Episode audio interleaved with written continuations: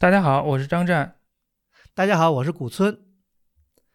呃，那么今天我们都很高兴啊，因为大家知道，这个无论是天书的听众朋友，还是路书的听众朋友，我们这次是这个天人天人合一了，哈 哈等于是这个天书跟路书我们这个合播这一期。那么我们也非常高兴，因为张湛呢也是我们这个神往很久的一个朋友吧。虽然我们第一次做节目，但我们觉得是好像已经认识很久了。那么今天呢，我们还接着聊一下。等于是张湛同学的这个主业，呃，伊朗，是吧？这个，哎，那个张湛同学，这个我这么叫你行，或者就叫你张？当然，当然，当然，当然可以。我我很愿意当同学。那个就是呃，我们呃，因为都是相对您来说，我们是这个历史学的小白啊。呃，因为大家都了解您，但是我觉得可能有些我们的听众还不一定很了解。那么，当然，我们今天不是在讲。整个大的这个伊朗学，我们只聊这个伊朗学里面，等于是一个小的篇章吧，就是古波斯帝国，是不是这应该这么理解吗？嗯嗯，对，我我先那个简单介绍一下自己好了。好，我是呃零呃二零一六年从哈佛近东语言与文明系毕业，我的专业是伊朗学，我博士论文做的是唐代的于田，在今天新疆。嗯。呃，我主要学的就是伊朗古代的各种各样的语言和文字。哇，你这个博士论文，我在第一次，我我我后面会有很多问题来问你这个，因为你伊朗学，但你博士论文做的是，呃，唐代的和田，这之间的关系让我觉得好像，起码我现在还还不能把它都勾连在一起啊。可能待会儿我要请教请教你这个关于博士论文的一些内容。但我们呃先讲以前吧，因为呃在一个月前我们嗯播了一期这个伊朗吧，嗯，当然那个呢是比较这个泛泛的，可能就是从一。一个第一感受来讲，那么今天我们请这个张湛同学来呢，是主要想从一个可能学术的高度，因为这个为什么我们这么说呢？因为伊朗当或者说古波斯第一帝国吧，阿基美尼德王朝，它应该是人类历史上第一个横跨欧亚非大陆的一个大帝国。我这样描述对吗，张同学？对，非常非常对。对吧？那么这样一个大帝国的话，其实涉及到我们以前说的很多的一些方面，比方我们以前讲过的一些小亚的问题啊，讲过的，比方说涉及到古希腊的，对吧？还有以前我们讲过的这个阿富汗的那个对希腊化这大夏的那些问题，嗯，对，甚至于包括我们以后大家很感兴趣的两河呀，或者是埃及，这都可能能囊括在这个古波斯第一帝国的这样一个一个大的一个。标题底下吧，但这个呢，我觉得好像今天请张同学来，我觉得我们事先有些沟通，我觉得好多东西我也觉得是第一次知道，因为的确有很多的这个误传或者是以讹传讹的一些。对学界有些新的发展嘛，也不算大家以前那样理解，现在有了新的理解。对，当然学术是一直不断的在进步，就是因为进步，所以我觉得我们才更对古代世界更了解，因为我。第一次听说波斯，实际上也是大家可能就是说，在接触历史以前，我觉得我主要还是从这个呃古希腊历史了解到，比方说这个希波战争，对吧？这个怎么样怎么样怎么样？这个什么温泉关三百勇士，这都是 这都是比较比较，我觉得比较比较俗套的一些一些一些故事。但是这可能是好多人可能第一次听说波斯，而且在那个里面，波斯基本上是一个反派角色，是一个。是一个这个这个青面獠牙的一个跟正义相反的一个东西。其实后来我们了解到，哎，不完全是这样一个 case 哈。嗯，对对。那您您说这个波斯应该，如果您先总结一下，波斯应该是一个什么样？对，呃，其实我在几年前曾经在纽约文化沙龙做过一次讲座，就讲那个古波斯帝国的历史。这次讲座也同步上传到了天书。那次讲座，我我我有我有点兴奋，好像就是讲段子有点多，那个，所以我今天讲的事情有很有可能跟上一次节目有些重合，听过的朋友们就当复习好了。所以我先讲一讲这个大家就是老生常谈了，就是伊朗和波斯有什么区别？嗯，呃，伊朗是今天伊朗伊斯兰共和国的简称，呃，有明确的国境和国界，但是呢。古代的伊朗是一个更大的文化范畴。我们今天主要是从这个语言的角度来定义伊朗，就是，呃，讲伊朗语系、伊朗语族的语言的人所创造的文化都算伊朗文化。然后这个范围要比今天的伊朗伊斯兰共和国的国境之内的土地面积要大很多，主要是包括了就是东东方的一大一大块，就是中亚这一块。呃，伊朗的从语言上来说，主要分这个东西两支啊，西边就是今天这个波斯语，还有它直接的这个祖宗中古波斯语和古波斯语。呃，至于到东边呢，就是到了中亚，到了粟特，呃，到阿富汗、大夏，以及到了新疆于田。所以，东边的波斯语，东边的伊朗语，主要就是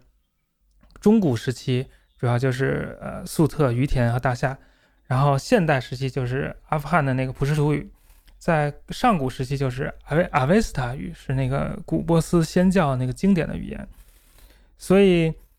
伊朗是一个。就是很大的概念，我们我们专业一直在推行叫 Greater Iran 大伊朗的概念，就包括这个地域范围，包括今天的伊朗，包括伊拉克，包括土耳其，包括中亚，包括新疆，甚至包括印度一部分。然后波斯呢是伊朗的今天伊朗伊斯兰共和国境内的西南部的一个省份，叫法尔斯省 Fars。呃，然后呃。伊朗历史上有两个王朝都是从这儿起源的，就伊朗和波斯的区别就相当于这个中原和中华的区别，就相当于波斯是整个伊朗文化的核心区，然后呢，伊伊朗就是一个更大的概念，大概就是这么一个一个一个区别。另外一点就是我经常说的是，是这个伊朗是世界的中心，对大家跟我重复一遍，伊朗是 世界的中心，这这非常重要。地理概念吗？对对对，这伊朗这个这块地儿是古代欧亚大陆，也就是人类这个现代文明发现新大陆之前所有文明的这个所在地吧的地理中心。所以，伊朗在东边跟印度跟中国有有关系，在西边跟这个希腊罗马有关系，反正他跟谁都有都有交集。张同学，我挑战你一个问题，嗯，呃，那为什么在四大古文明里面没有伊朗呢？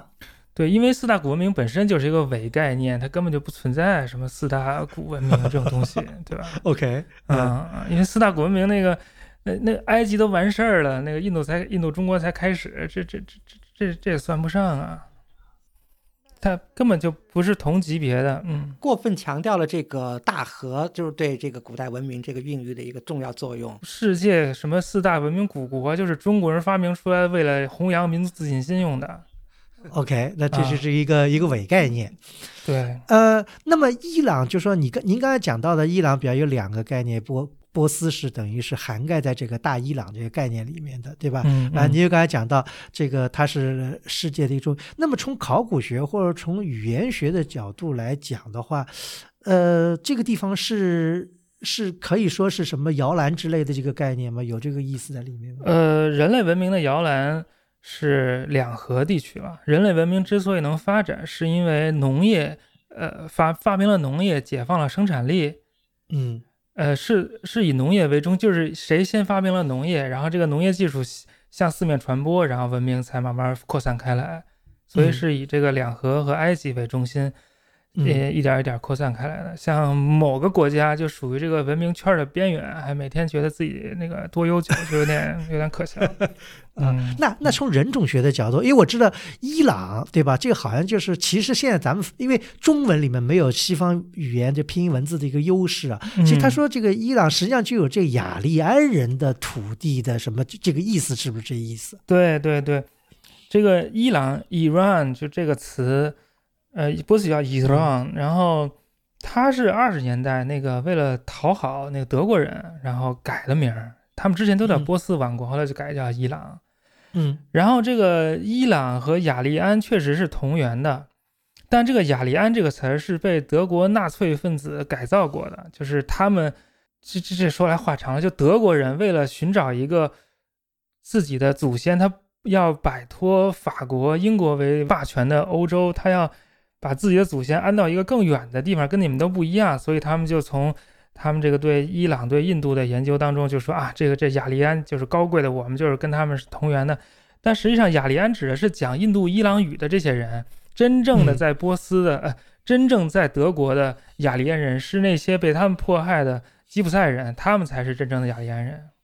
啊，是吗？对，雅利安是。吉普赛人是从伊朗，呃，是吉普赛人都是印度来的，就是印度跟波斯打仗，然后被波斯俘虏到了波斯的西部边境去，然后波斯又跟罗马打仗，这些人又被摩罗马俘虏到罗马境内去，然后四散开来。他们讲的是一种印度的语言。哦，就是他们现在的吉普赛语实际上跟印度语是印度语系。对对，是一种，对对对，是一种印度的语言。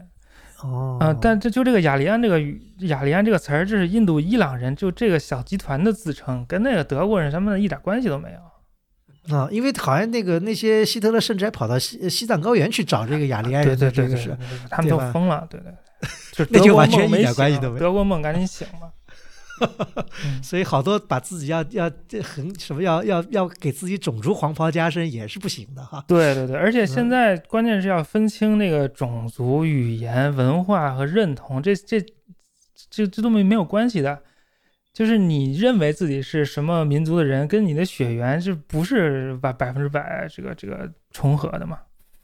嗯，这民族语言主要还是一个身份认同的问题。而且这个民语言跟民族可能有时候也是有变化的，比方有些民族以前讲这种语言，后来就讲别的语言。对对对对，语言很容易就变了，这一两代人就就就就变了。对，这就讲到你你你，比方你说的这个和田地区，现在讲的话，可能跟你研究唐代那话，可能就完全不是对对不是一回事了，对吧？对，和田现在讲维吾尔语了，对对啊，维吾尔语等于是是突厥语的一部分了，对，嗯。那你刚才讲到一个问题，我我好奇，就语言学角度，你刚才讲到就是说，呃，伊朗这个大的这个概念，伊朗语最端最远现等于是阿富汗的那些人，有些还讲这个以以前可能河中地区，因为现在都讲都讲突突厥话了，等于都讲对对吧？那他这个语言的变化，就说讲到就说我把这个概念引申到伊朗，就说现在抄伊朗语或者波斯语的这些人，跟他的祖先他有一个血缘或者有一个文化上的传承关系吗？呃，这个还可能还是有一点，但是他们还是有点不一，但是他们文化上的传承关系跟他们语言相似没有关系，他们文化上的关系是因为伊斯兰教，他们现在都还是主要是都是信仰伊斯兰教的，但是这并不是他们现在有这个伊斯兰教作为纽带的关系的原因，就是他们语言有关系，就语言有关系，并不能证明你们之前有这个文化记忆还保留着。比如说汉藏被证明语言是同源的，但是其实汉族和藏族没有有这种文化记忆，就说我们跟藏族人是同源的。整个这个伊斯兰的这个过程是一个阿拉伯文化、波斯文化以及突厥文化这三者相互交融、相互影响这么一个产物。比如说在中亚这些宫廷里面，这这当统治者的是突厥人，他们的文学、诗歌、艺术、画画波斯语。那么科学、宗教又是阿拉伯语，是有这么一个分野。OK，嗯嗯，就是他们之间是有区别，但是也有很多的联系。嗯，因为阿拉伯人到后来慢慢就就失势了，尤其在东方，在这个伊拉克以东，基本都是突厥人，连连那个埃及马穆鲁克不也都是突厥人当当国王嘛？对对对，嗯。嗯，那好，那我们再回到回到前面，就讲这个有些这个呃，因为刚才那个张湛已经定义了，比方大伊朗的概念，跟这个我们今天因为我们时间有限，这个我们只聊这个非常短的一段历史，主要就是波斯第一帝国，也叫阿契美尼德帝国，或者有的人甚至认为这阿契美尼德这个这几个字的呃，好像不不是特别准确，是不是有这个说法啊？对对，纯纯粹是那个大流士胡编乱造出来的。哦，是吗？啊，对，这怎么这这怎么解释呢？就是我我们先从那个居鲁士开始说，那就是说到大流士再说。OK，哦哦，行，好，那咱们就是说，对，从他的这个等于是居鲁士能算是这个第一代吗？对对，居鲁士是古波斯帝国的缔造者啊。OK，但是他叫居鲁士二世，对对，我也想说这个问题。对，因为他爷爷叫居鲁士，他自己说我是我爷爷叫居鲁士，我爸爸叫啥啥啥，然后我是啥啥啥。啊，那他爷爷是干嘛的呢？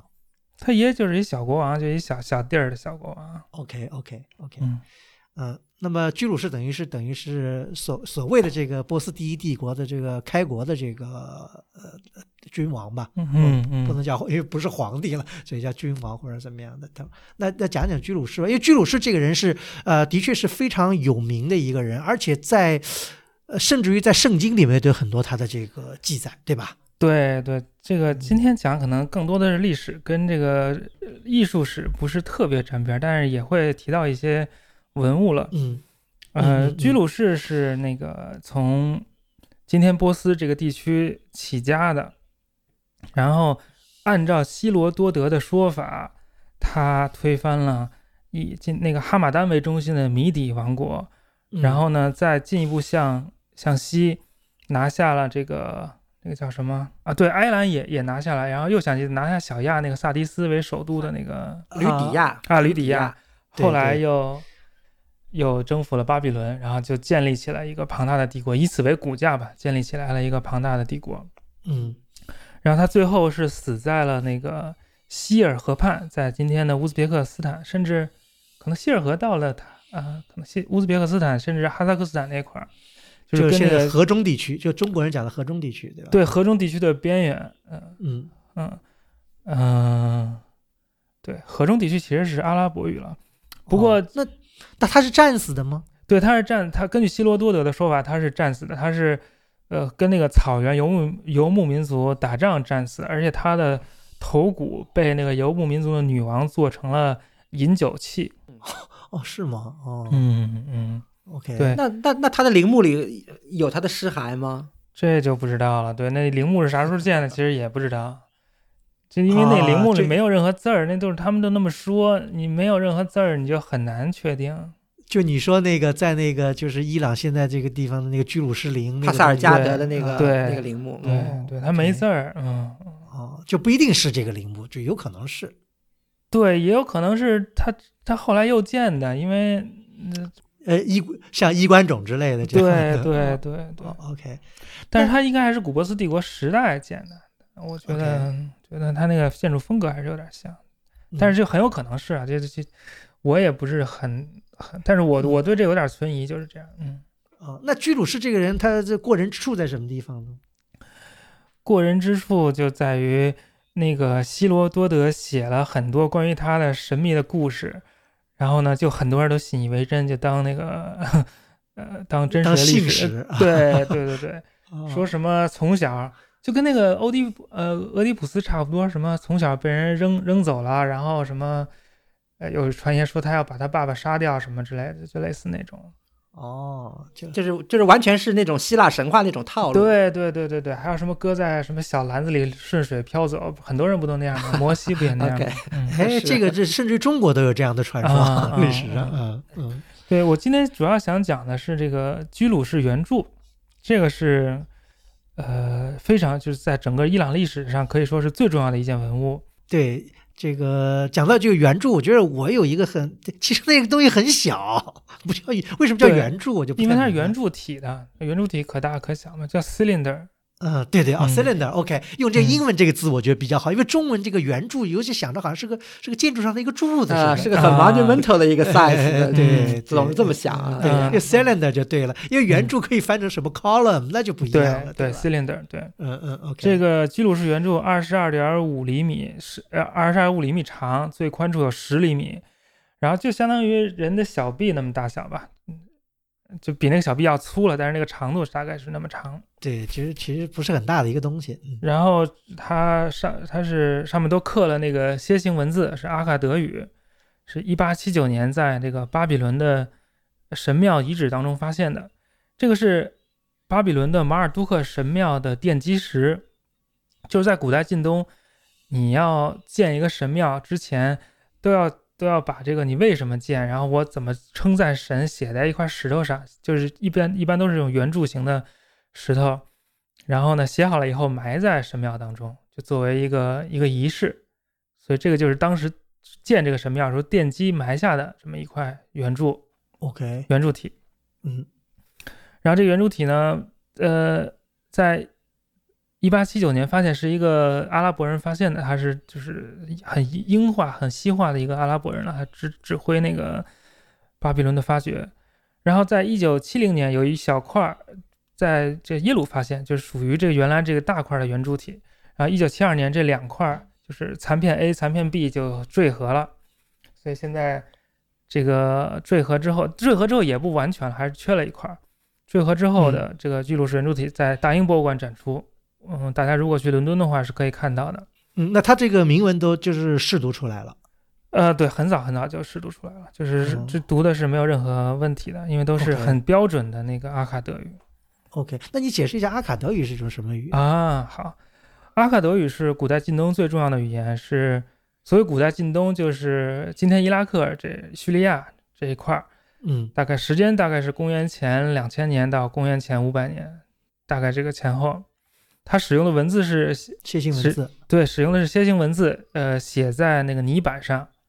，OK，主要是写在泥板上，当然也有刻在石头上的。嗯，那什么样的人说这种话呢？呃，就就当时的人嘛，就阿卡德语是一种呃闪米特的语言，就是跟今天的阿拉伯语、希伯来语都是有一点关系，有一点呃相似性。OK，当然，这个阿卡德语后来还成为了整个近东世界的呃国际通行语，比如说呃土耳其的赫梯人，今天土耳其的赫梯人要写那个外交文书给埃及人，就是他们会写那个阿卡德语的，但他们的阿卡德语有点烂。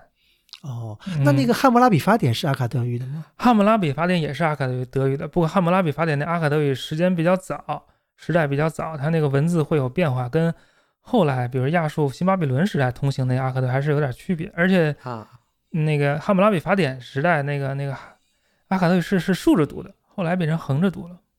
哦，OK，、嗯这个有意思。那现在讲再讲回这个这个居鲁士原著，它这个具体就是说为什么你要讲这个？这肯定它的 s i g n i 对对对对对，嗯，居鲁士原著为什么重要呢？因为居鲁士不仅是在这个出土文献中见到的一个人，他在传世史料当中，在圣经当中也是举足轻重的一个人物。嗯最重要的原因是，那个犹太人在公元前五百八十六年被新巴比伦王朝灭国，然后新巴比伦王朝跟古代近东的很多王朝一样，在征服了一个小民族之后，他就会实行一种就是强制迁徙政策，就是把你这个民族的呃贵族上层大批的人迁徙到一个陌生的地方去，然后就互相交换。所以你呃失去了之之前的土地，就你就没有根了嘛，你就很难在这个呃起义反抗。就嗯。是这个耶路撒冷那个犹太小王国有点拎不清，经常跟那个埃及联合起来要反对那个这个这个新巴比伦王国。他在四九六年，公元前五九六年的时候就被攻破过一次，后来过了十年，他又想不开，又去又又去那个那个对对对，又去作，后来就被彻底攻破了。然后五九六年就就迁走了一小批，后来五八六年就迁走了一大批，这批人就就是大批的犹太人就被迁到了那个巴比伦附近。我们在那个巴比伦附近还发现过记载了这些被迁走的犹太人交税的泥板，所以是有嗯具体实物证据的。这就所谓的这个巴比伦囚徒，对吧？对对，这些这些这个呃有在巴比伦的犹太人就叫巴比伦之囚，嗯巴比伦之囚的经历，给他们的宗教信仰和整个思想观念以及宗教实践带来了等于说天翻地覆的变化。他们就开始想，为什么神要给我们这样的这个待遇？然后在嗯这期间也创造了很多，呃创作了很多诗歌啊，什么什么圣经里的很有有一部有一部分就是这个这个巴比伦之囚时期这个写的，比如说最著名的诗篇里的一首诗，我们坐在巴巴比伦的河边，嗯这个是一二八还是一几？反正叫叫 By the River of Babylon。这有个歌不就是这样对对对对对对。对对。当我们坐在巴比伦的河边，然后嗯就是那意思就是异乡人让我们唱歌，说嗯哎那些犹太人，你们唱首你们那个耶路撒冷的歌听听。嗯然后我们就非常生气，嗯说那个就是我们没有一天不思念耶路撒冷，没有一天不仇恨把我们攻破的那个旁边那些人。嗯然后如果呃，反正反正就发愿赌咒，我们要把他们的孩子都杀死什么之类的，就就是那么一首非常嗯血腥的歌。但是后来嗯改成了那个黑人音乐，就把后面血腥的部分都去掉了，只有前面四句。对，前面嗯四句对，对，然后就这些在呃巴比伦过着非常悲惨的被强制迁徙命运的犹太人，在巴比伦政权交替之后，就获得允许可以回迁到这个耶路撒冷去。嗯而且他们还被允许把那个当时巴比伦国王从呃犹太第一圣殿当中这个这个没收的很多金银财宝也拿回去，然后他们就当然他们在巴比伦生活了大概也有四五十年的时间嘛，就有点像那个日据时期的台湾，你知道吧？就他经历了嗯。一段时期文新不一样不一样文化的洗礼，然后要嗯。回去，嗯。然后最后终于就是建成了第二圣殿，就开启了犹太文化的第二春嘛，相当于。嗯，所以，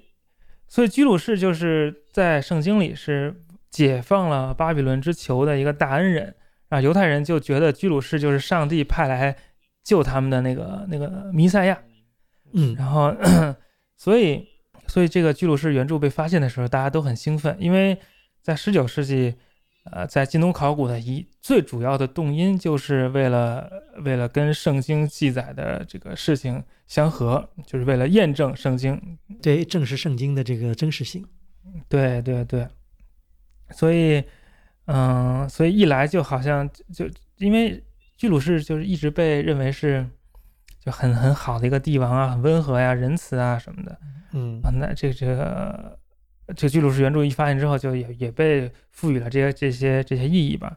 嗯在这些原著里，这这个居鲁士原著里面，它主要讲了这么一个故事，这么一件事儿，就是说巴比伦之前的统治者，也就是新巴比伦王国的最后一任国王纳波尼都。这个纳波尼都有点奇怪，他呢，呃，就政变上台，推翻了之前国王的那个，就是尼布甲尼撒二世最著名的那个呃巴比伦国王。尼布甲尼撒二世的外孙子是一个小孩，在在位仅仅几个月，就被这个纳波尼纳波尼德就是给推翻了。然后他上台以后，并没有去遵从整个巴比伦的主神马尔都克，转而去供奉月神信，而且呢，他还离开了巴比伦，跑去这个阿拉伯半岛当中的沙漠当中一个绿洲叫胎马，在那儿住了十年。没有管巴比伦的事儿，让他的那个儿子在巴比伦摄政，等于就搞得那个民怨沸腾，大家都就说马尔都克神不高兴了，生气了，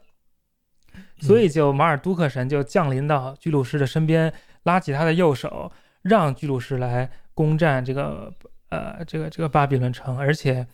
呃就是让等于说让大家各就各位，就是回到之前那个秩序，就讲了这么一个故事。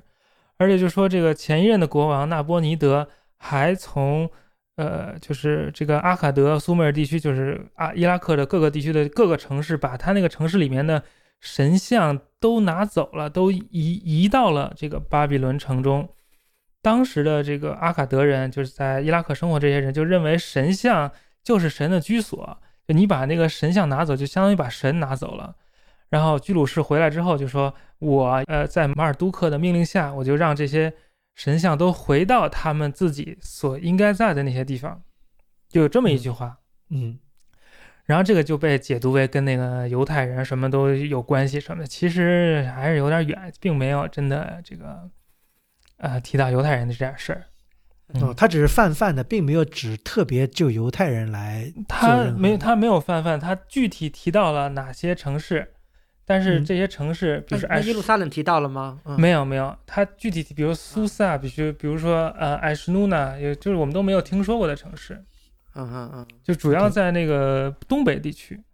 你看我我也我我念一下啊，嗯。阿呃阿舒尔、苏萨、阿卡德、艾什努纳、赞班、梅图尔努、戴尔，什么古提，就这些都没听说过的地方，就是在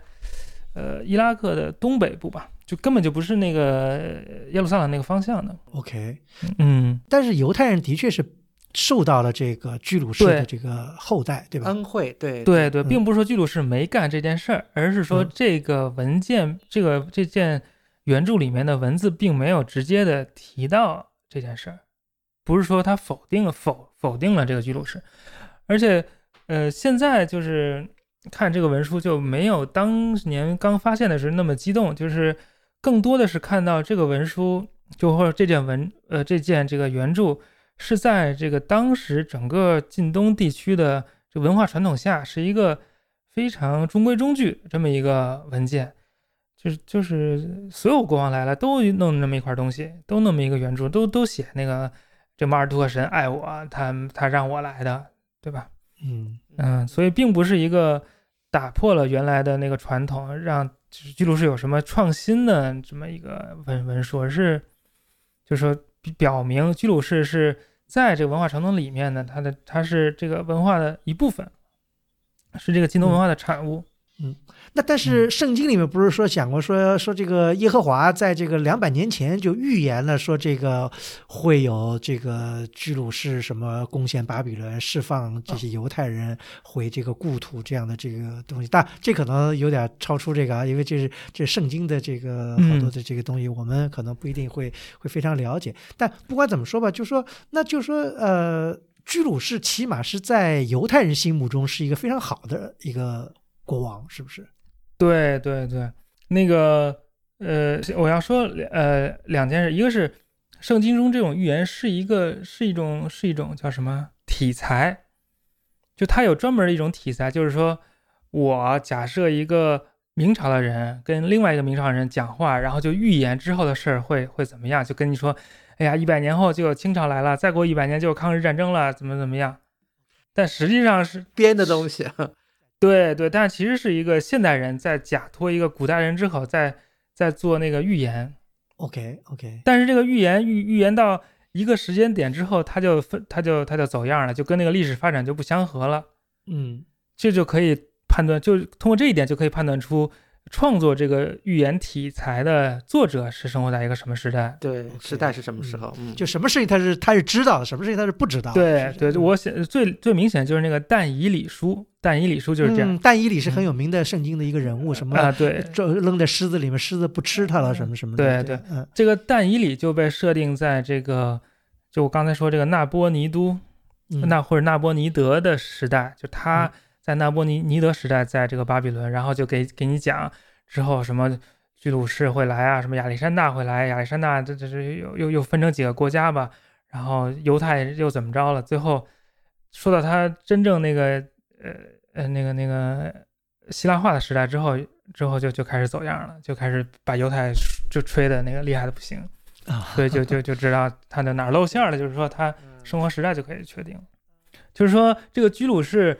呃，解放犹太人，就是对这个犹太人的这个宗教信念有了很大的影响。就因为之前的那个中东各民族是每个民族有一个自己的神，比如犹太人的那个神就是呃亚卫，嗯，然后呢，呃，比如说旁边的一个民族神，旁边一个民族他们的神，然后我们的神厉害就把他菜了，所以我就能战胜他。就是双方的神之间互相比来比去。嗯，就等等于那个就跟电子游戏似的，就互相打仗那种，嗯，就在天天庭上面打仗，嗯。但是因为居鲁士这件事儿，就让犹太人就觉得我们的神就是历史的神，就是世界上发生的一切的历史都是由我们的神，就是唯一的神来来主宰的，嗯，而并不是说跟其他的神来来那个比大小，就没有其他的神，他就是让他这个意识论的发展更更加的这个哲学化，有这么一个功能。啊，就是通过居鲁士这个，就是在这么一个事件的这个激发下吧。嗯嗯嗯。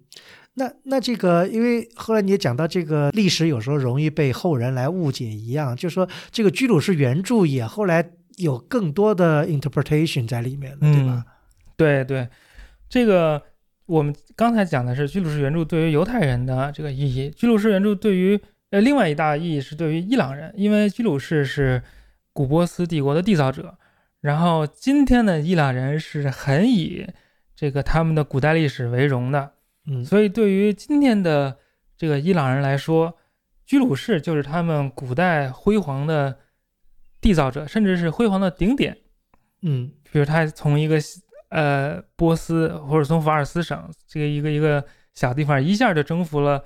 就是非常非常广大的一大片地区，从巴基斯坦一直到罗马尼亚，就都是他的。但是，但他那会儿可能没到，就是最后在他巅峰的时候，就是在他的这个后任后继者就大流士的大流士的时候，就大差不多到到达了这这个这个程度。所以，这个居鲁士就被认为是就是伊朗国王的这个象征。所以在呃一九七一年的时候，呃。呃，伊朗的国王巴列维还做了一个伊朗波斯帝国成立两千五百周年的庆典，在十月十二号到十六号这个五天时间之内，在大流士呃在居鲁士墓边上建了一个庞大的帐篷城，然后请那个马克西姆餐厅来操操刀主持。现在那个那个菜单在网上能看得见，吃什么菜配什么酒。对，有还拍了好多这个纪录片呢，还对，邀请了当时世界上还存在的所有王室啊，中国也派人参加，就是也是巴基斯坦的一个大使，然后代表郭沫若参加。但是这件事儿就还为了这个把这个居鲁士原著也请来，为此还建了一个纪念塔，在德黑兰的市郊吧，相当于非常大，非常漂亮。但是这件事儿就就是花了太多钱，引起民愤。就直接直接这个这个引起了之后的伊朗伊斯兰革命，等于搬起石头砸了自己的脚。他建的那个国王纪念塔也成了那个当时民众游行的聚聚集地。那今天这个国王纪念塔就改叫自由塔 （Ozodi），呃，当地呃中国人称之为大裤衩儿。啊，这也是撇开的那个一个，好像是。对对对对，所以这个嗯，这个居鲁士原著其实在现代其实是有很多回响的。另外一点就是因为居鲁士有这个解放犹太人的名声，所以呢，就有一个不知道什么人在网上就就在这个居鲁士原著的翻译里面，就是擅自加了一段话，呃，他就说啊，居鲁士是世界上第一个人权宪章，居鲁士原著是世界世界上第一个人人权宪章，啊，就有民族自觉，每个国家都要决定自己的命运，就类似这种话，而且还。呃，被赠予了，就是一个居鲁士原著的复制品，被伊朗政府赠予联合国总部。然后，伊朗的一位2013年的诺贝尔和平奖得主，一个女性活动家，对对，就还在呃获奖致辞的时候引用了这段，呃掺进这个居鲁士原著翻译的假的这个句子。所以，这个居鲁士原著其实在这个伊朗民族主义。这个速成的过程当中也起到了很很大的作用。在今天那个洛杉矶有很多伊朗人，有那种居鲁士的纪念碑，上面还写着居鲁士原著的翻译，就带着这段这个就这伪的啊。对对对，实际实际上是从现代人的角度，从人权呀、平等啊、自由的方面去来设想居鲁士。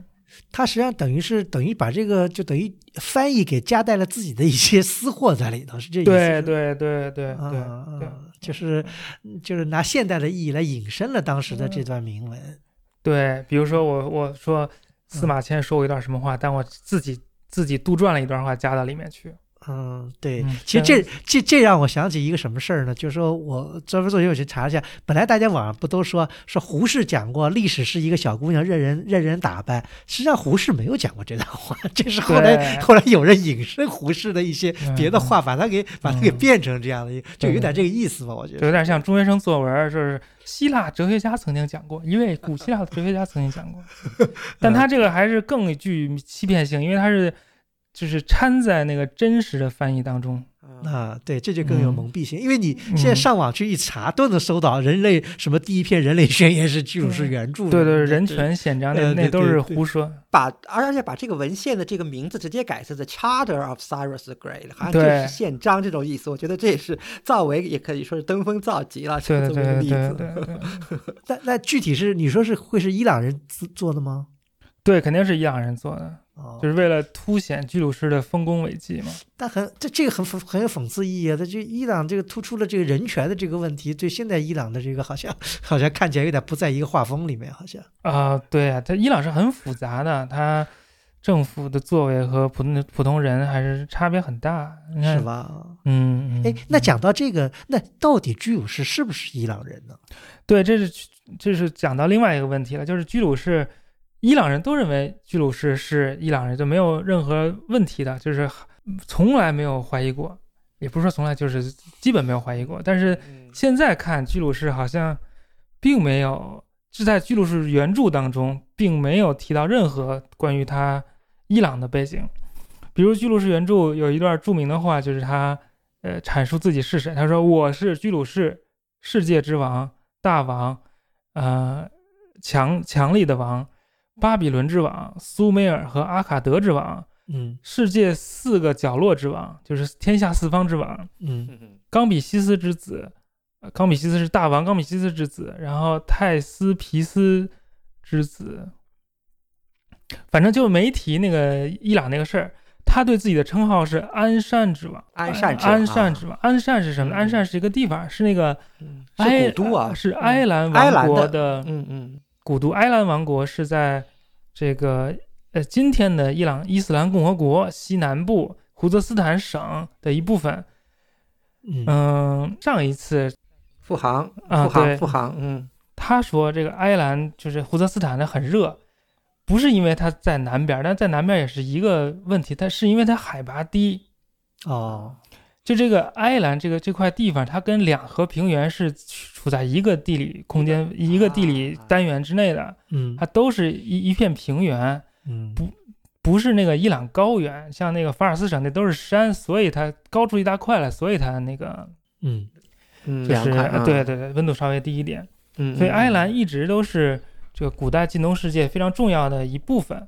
因为它跟这个其他像亚述、巴比伦都是处在一块，相当于这个地理单元之内，所以他们之间有很多的文化交往、文化往来，从公元前三千年以前就开始有。嗯，然后这个埃兰王国呢，它有平地和高地两部分，平地的首都就是苏萨，高地的首都就是安山，就相当于就是冬季首都、夏季首都，就那种感觉。OK。嗯，但是在这个居鲁士之前，就是亚述时代，在在这几代人之前吧，这个埃兰老跟那个亚述滋毛，就是老要跟巴比伦联合起来就打亚述，这个亚述一直就搞不定这个巴比伦到底是怎么弄，是自己儿派国王派个儿子去治理啊，还是反正是亚述就一直有这个巴比伦的问题，然后埃兰在后面就老跟巴比伦联合起来，就是。搞事情，最后亚述就大军压境，然后就是把埃兰彻底毁灭了，然后在那个地上撒了很多盐，啊，对，就是非常彻底的毁灭了埃兰。对，这也是为什么这个埃兰的文化就就迁到了就更高的地方，可能，嗯嗯，在这个啊亚述的艺术当中，最著名的几幅浮雕，比如说。那亚述那个国王和他的王后侧身躺在一个长椅上，在一个花园当中，就非常惬意，小河流水，嗯，非常美丽。然后在在乘凉，在旁边的树上就挂着埃兰国王的人头。还有那个非常血腥的这个战争场面，就是一步一步怎么怎么打，怎么割人头，最后个人头都集在一起，然后去去领赏什么的，反正。在在整个这个亚述艺术当中，这个埃兰的就跟亚埃兰的埃兰的这个战争，也是他们整个这个非常非常重要的记忆的一部分。嗯，叙述的一部分。对对对，我想说这么多的意思，就是埃兰实际上是是整个近东文化的非常有机的组成部分之一。然后鞍山呢，其实就是埃兰的一部分。嗯，所以这个居鲁士说到底实际上是埃兰的国王。嗯，他从埃兰起家，嗯，然后呃征服了南北，征服了这个巴比伦。我们还有其他的证据，就是那个所谓居鲁士一世，就他那个爷爷居鲁士的一个印章还找到过。而且这个居鲁士这个名字在古波斯语里念库鲁什，是找不到一个很好的古波斯语的那个词源的。就有人就硬硬解释怎么怎么样，其实这这名字本身根本就不是古波斯语。嗯嗯嗯。那那词源还是这个埃兰语，埃兰话，埃兰对，应该埃兰语，对，还行。嗯嗯。但是他为什么后来变成了这个波斯人？实际上是跟他的继任者，他的儿子的继任者大刘氏是有关系的。嗯，哎，那那那张湛，我再插一下，就是我刚才听了那么多，好像听来听去就没听到有谜底人什么事儿吗？但是根但是根据 chronology 来说，就是这就是这个亚述完了以后，suppose 是米底人称霸了大概快一个世纪，嗯，从从西边到吕底亚，东边到甚至是河中地区。但有这么大的，如果真有这么大一个疆域，那么大帝国的话，那么米底人好像在这个居鲁士这个兴起的这个好像没有听到刚才。就根据那个希罗多德的记载，是是居鲁士跟米底人好像。还是娶了米底国王的女儿，还是怎么样？反正也是，呃，取代了米底国王。但是现在的研究就觉得，好像并没有米底这么一个国家存在，更多的像是一个部落联盟。就他，因为古代就国家是一个高度政治发达文化之下的产物，不是什么人都有国家的。古代大部分人是是生活在没有国家的这个这个形态下的。嗯，部落。嗯，对。包括现在非洲还好多地方也还是以部落为主。对对对。现在不是有一个人写了一个，就那个 Scott James Scott，就是不被统治的艺术，就讲那个云贵高原那些不想被融入国家体系内的那些人嘛。嗯嗯，我觉得谜底可能相当于那个那个那个样子，因为没有。我们现在对于谜底的认识，绝大多数都是来自那个希罗多德。这希罗多德就是电视剧，就是就是他就 写一写，大家看看乐一乐，就《还珠格格》，就就就就道道听途说比较多一点。对对对，戏说乾隆啊，最多是什么雍正王朝，你你你你你能信他多少，对吧？还是得得有，得有那个那个其他的证据支持他才能。哎，但是但是说到这个，就说呃，不是好多就是研究这个古波斯的这个史料，实际上都是来源于古希腊跟古罗马的一些技术，因为古波斯本身它的史料遗存下来的很少，是不是？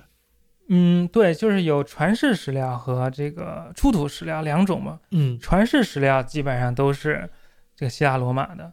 因为波斯那当时那些史料都没有传世，但是出土史料。那那那那波斯整个帝国之内还是出土了很多的，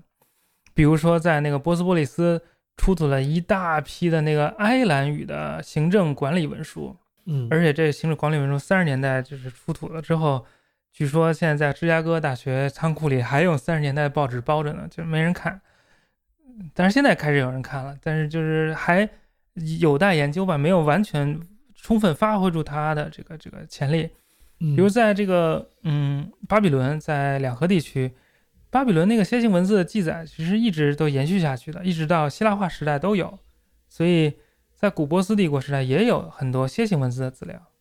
嗯，当然还有古波斯的那个铭文啊，当然这就不是很多了。哦，嗯，因为研究那个楔形文字的人，可能更多的是研究这个阿卡德帝国，就是不是阿卡德帝国，就是。什么汉谟拉比啊，就那些他们文化达到高峰的时候，像这种已经衰落了或者已经中心不在巴比伦，就有点被人遗忘了，有点像学术孤儿，就没人管，你知道吗？就是做波斯的人觉得这应该是你们做楔形文字人做呀，做楔形文字人说这是你们做波斯的人做的，就就就是两不管了，变成哦，嗯，那那个就说讲到这个。呃，因为我们刚才不讲，就一开始不是讲这个阿契米德王朝，就是说那讲了居鲁士以后，那这个王朝的命名跟居鲁士不是纯正的波斯人，这之间有什么关系吗？还是说？嗯，对对对，这个居鲁士，呃，我们刚才讲到他死在那个东北的前线嘛，就是死在跟游牧民族战斗的这个过程当中。他死之后，他的儿子冈比西斯继位，冈比西斯就继续他父亲的遗志，就继续扩大那个古波斯帝国的疆域。他的最大的功绩就是把埃及囊括进了古波斯帝国的版图，嗯，但他在埃及的时候，就是出了点事儿，就他听说国内有人造反，然后他就要赶紧回国去评判，就所谓国内就是苏萨，就是呃波斯本土。但是他在根据希罗多德的报道，他那个从马上不小心摔下来了，就给摔死了，嗯，然后后来呢，他的一个将军这个大流士就。就通过一些小伎俩，然后就取得了继承权，然后回到了，回到了这个波斯本土，然后镇压了各种各样的反叛，自己成了波斯帝国的皇帝。然后这个大流士后来就，呃，就让人把自己当皇帝平叛的这一过程刻成了铭文，刻在了这个今天克尔曼沙省，在伊朗呃西部西北部吧，就是在从这个巴比伦。进入伊朗高原的这么一个必经之路上，在旁边那个悬崖峭壁上刻了这么一大片的那个铭文，就叫做贝希斯敦铭文。嗯，然后呢，这里面就讲了他是怎么评判的，然后呃怎么当上国王的，怎么好，怎么那个不说谎，然后怎么别人都是坏人。在这里面呢，他就说了自己的那个谱系，就是说。他说他跟那个居鲁士是怎么有亲戚关系？他根根据这个铭文的结论就是，冈比西斯的爷爷的爷爷跟大流士的爷爷的爷爷是一个人。然后这个人的的爸爸就冈比西斯和大流士共同的爷爷的爷爷的爸爸的名字叫做阿契美尼德阿契美尼。哦哦，所以阿契美尼德就是从这儿来的。但实际上，现在学者一致认为，基本上认为，呃，大流士这番话都是屁话，就是编出来的。对，都是编，就是为了这个合法化他的统治而编出来的。他不仅编出来了自己的那个谱系，而且呢，还伪造了一些，呃，一些这个这个铭文，刻在居鲁士墓的各处，说是居鲁士刻的，就说我是居鲁士，我是谁的谁的儿子，谁的儿子，就是。说那个谱系跟他编的都是一样的啊啊！但实际上，这个古波斯语是古波斯的文字，是在大流士这个在任期间，就是为了这个铭文发明的。哦。然后这个铭文呢，分为三部分，就是三种语言，分别是埃兰语。大家可以看到，这个埃兰的语言，埃兰的文化对古波斯的影响。埃兰语、阿卡德语是当时这个就整个古代近东的最重要的语言，以及古波斯语。但这三个语言并并不是说我想好了我要刻一三语的，我就刷刷刷全刻出来了。它是有阶段、呃分步骤刻上去的。他先先刻的是哪个呢？先刻的是埃兰语啊。他可能一开始就想我就刻一个埃兰语的讲讲自己就行了。后来呢，他那一大片是峭壁上左上角有一块凸出来的，他又在那凸出来的上面刻了阿卡德语的。后来呢，他又说。我要用自己的这个文字，就是写自己的语言，就让人发明了这个古波斯的文字。这古波斯的文字虽然也是用就是楔形的，但它那个字母跟其他的就是很不一样，就是非常简单，嗯，非常就是非常非常的符号非常少，三十几个符号好像三十几个、四十几个，就几十个符号。嗯，但像什么阿卡德语苏美尔都它上百个符号。而且它那个明显是没有没有，就是完全设计好就就开始往上往上刻了，因为它这整个的体系是不完备的。比如说，它每个辅音，比如说“咔”，它应该有一个“咔”的符号，有一个 “key” 的符号，有个“哭”的符号，对吧？但它就只有“咔”和“哭”，就只有“哭”，那其他的就连什么带“乌”的都没有。但就想为什么它有“哭”呢？可能就是要刻那个“库鲁士”就居鲁士这个名字。所以就就是发明了哭和噜的符号。哦，反正，哎呀，这这这个这个贝希斯的铭文的故事也很多了。嗯，但关键就是说，它最开始是埃兰文的，所以它一切，而且那个古波斯帝国的那个行政语言一开始也都是埃兰文，所以它实际上是一个埃兰帝国，慢慢被大流士这个篡了以后，才向这个波斯这个发展变化。嗯。那如果这样说的话，就是说，呃，大流士其实跟居鲁士不一定有这个血缘的关系了。对，应该是没有血缘关系。那大流士，大流士本身是什么样的一个人呢？大流士说自己是波斯人，他就明确说：“我大流士是波斯的国王，我是亚利安。”哦，Arian，他就是他就是很明确有自这个波斯的身份。那个大流士的那个说法是说，那个冈比西斯从埃及回来的时候。本来那个居鲁士在埃及，呃，在在那个伊朗本土有一个，还有一个儿子叫叫叫什么，叫什么莫高尔莫达，然后就相当于是高米西斯的弟弟。然后高米西斯听说高尔莫达反叛了，然后他就回去，等于去平平他弟弟的叛乱。但大流士就说：“哎呀，这个高尔莫达其实是一个假人，是一个人把真的他弟弟给杀了，然后自己假扮成那个高尔莫达什么什么什么。”但实际上，那个人应该就是冈比西斯的弟弟。哦，嗯，反正他也他编造了一个特别复杂的谎言，然后刻在这个峭壁上。当然，他并不是说只刻在这个峭壁上，而是把这个这件事儿也都写成文本，分散到全国各地。希罗多德也是从这些这个帝国的宣传宣传当中知道了这件事儿，然后也写进了自己那个历史当中。那这个倒是和希罗多德能够印证上。对，就就是因为希罗多德就是从那个大流士的宣传当中听说的这个故事，所以那个就在这一点上，你就看到，呃，中国人提出陈寅恪提出那二重证据法，有的时候并不能够作数。嗯，就是出土文物和那个传世文书对相互印证。但如果这两件事情它都有同样的来源，都是这个谎言的话，他们俩并不能够反映历史的真实。是的，对的，嗯，那当然，这这正因为这个希罗多德，呃，基本记述了这个大流士的宣传，所以西方人对这段故事很熟悉。所以当时刚刚发现这个这个贝希斯敦铭文的时候，就是正是因为西方人对这段事情的熟悉，所以也也非常快的促成了楔形文字的解读。贝希斯敦铭文是整个楔形文字解读的钥匙。哦，因为它正好三种文字等于是相辅相成。对对对对，他然后讲的故事大家又熟悉。哦，嗯。哎，我我有个问题，我想问问张张，就是因为呃，居鲁士墓，咱不管是什么时候建的吧，那至少在大流士之前，或者大流士建的，或者是冈比西斯，嗯，那个那个啊建的，那。至少他的这个墓陵墓是采取了这种形式，对吧？是一个高台上的一个一个石棺的这样一个 mos 呃类似于 mausoleum 的这样一个一个形式吧。那以后的这些这些阿基美尼德的这些大王都是采用崖墓的这个形式。但你觉得这个变化是什么？而且他们这个最早的来源有可能是从哪种文明来的呢？是埃兰人吗？或者是比埃兰更西边的？有可能会是，比如说现在我们看到，因为。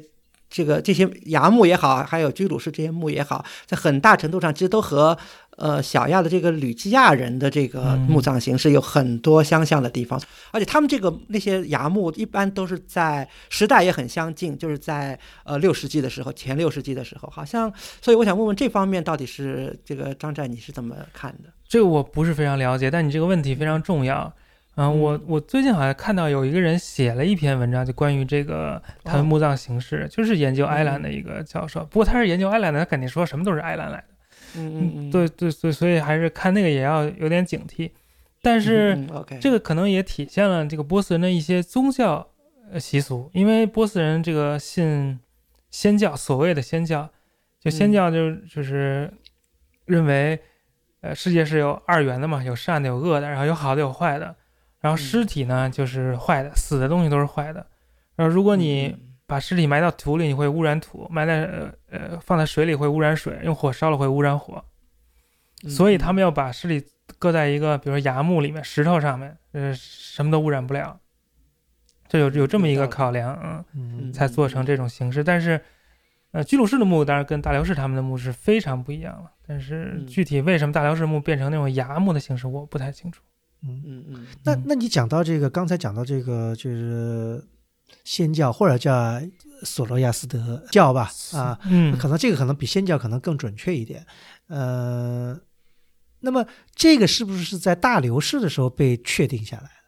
嗯，那这这个话题又非常长，呃呃，索罗亚斯德被认为是仙教的那个教主，嗯。中文还曾被翻译成苏鲁支，对，或者翻译成查拉图斯特拉，查拉图斯特拉如是说，是吧？对对对对对对对，就因为呃那个尼采的情人是古当时一个大伊朗学家的妻子，所以他知道这点事儿，所以他写那个查拉图斯特拉。嗯，OK，嗯。但是你管把这个仙教这个这个称作索罗亚斯德教，实际上就相当于把基。那个伊斯兰教称作穆罕默德教一样，是一个哦，OK，有点有点有点怪怪的，有点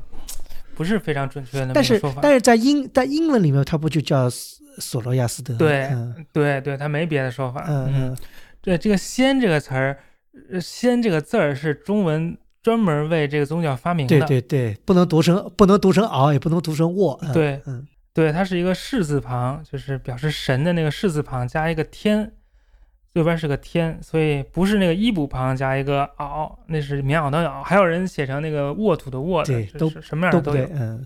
这个仙是就是天神两个字的合音，嗯，就是仙，嗯，所以这是中国人特就专门为他们发明的。然后在这个大流士的铭文里面就提到了阿胡拉马兹达，提到了什么密特拉，但从来没提到过这个索菲亚斯德啊。那如果那那有的那如果有的人认为他们是拜火教，这拜火教这个提法对不对呢？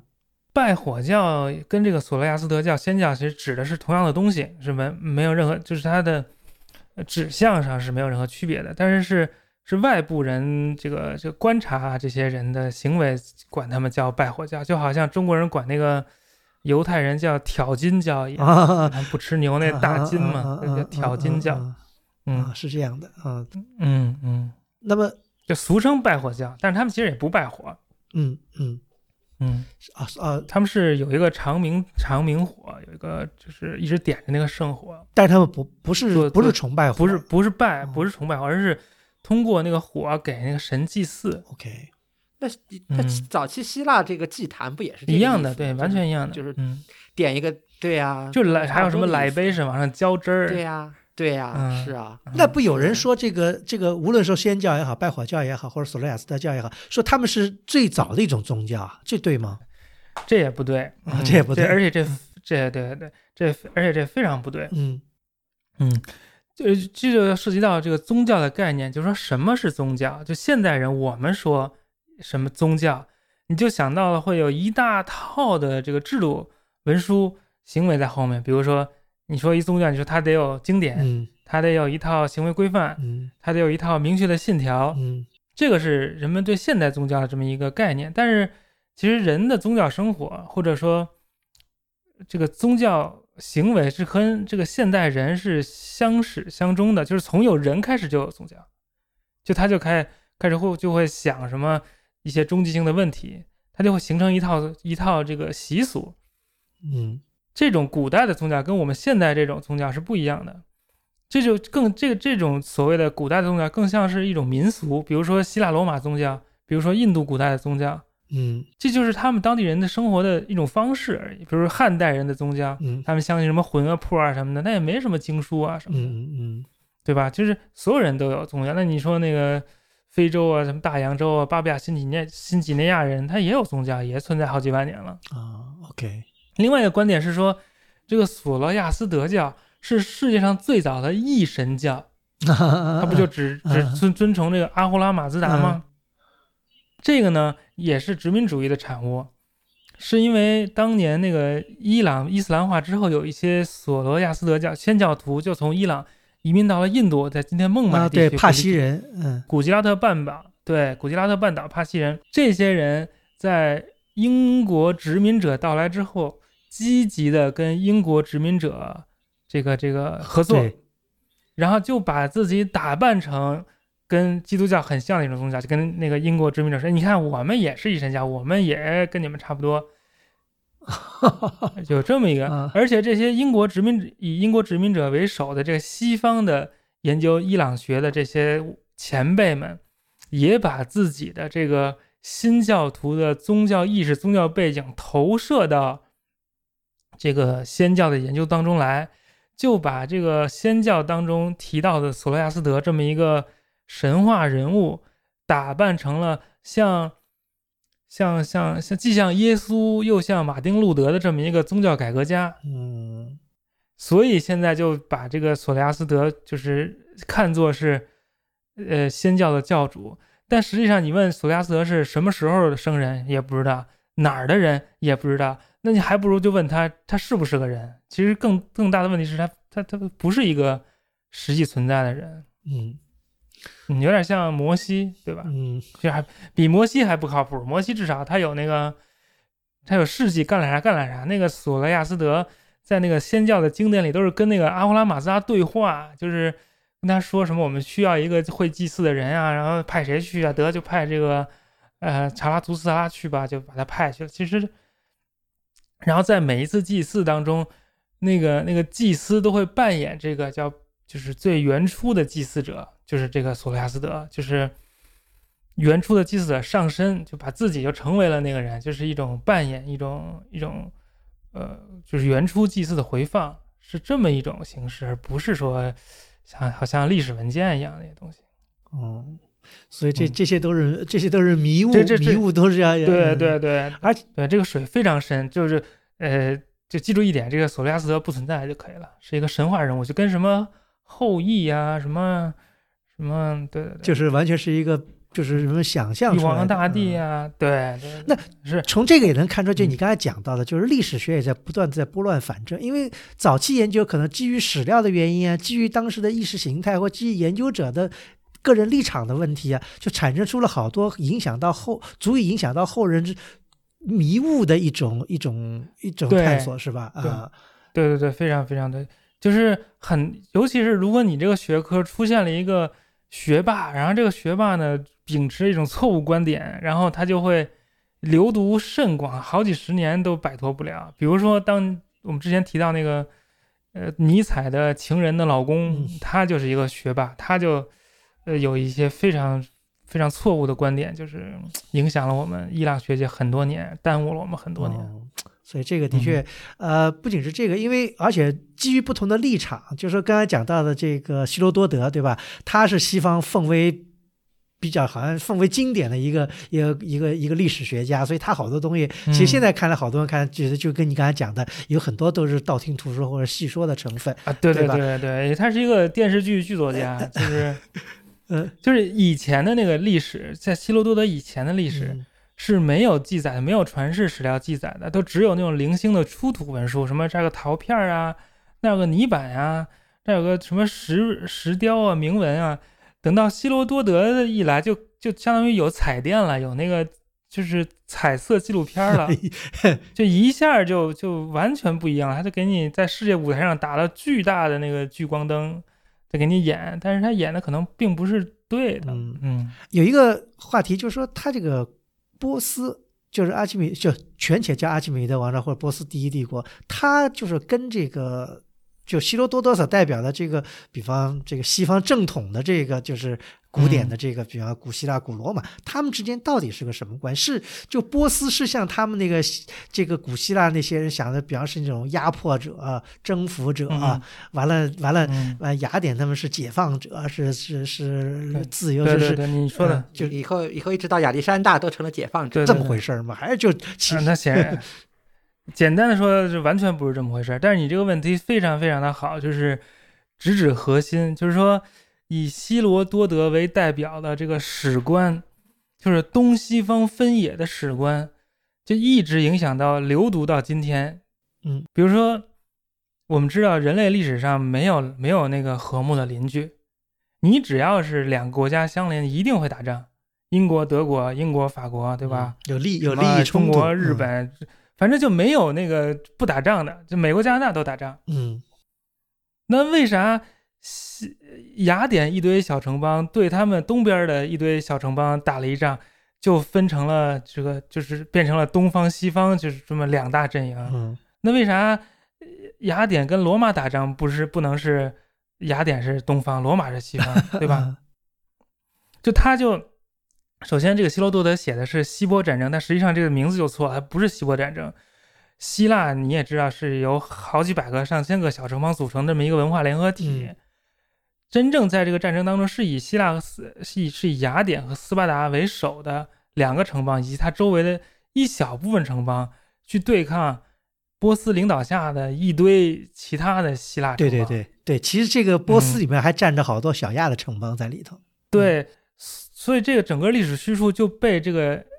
雅典视角绑架了。嗯，一切就是以雅典视角来看，雅典就是希腊，其实完全不是那么回事儿。对。对，这也是这也是西方呃，不知道是有意无意的，就是往这上面去套，因为他要把雅典套成是他们现在的这个很多东西的很多东西的这个源泉。对，就从这儿就根儿上就在这儿，就从这儿开始就有这个东西方的分野分分野。那凭啥那儿就是东西方？那东西方的谁谁和谁打仗都可以是东西方，对吧？对对。所以，而且这个波斯对希腊是一个就是。蚂蚁咬了大象一小口，大象就算了就走了，就这么一回事儿。嗯，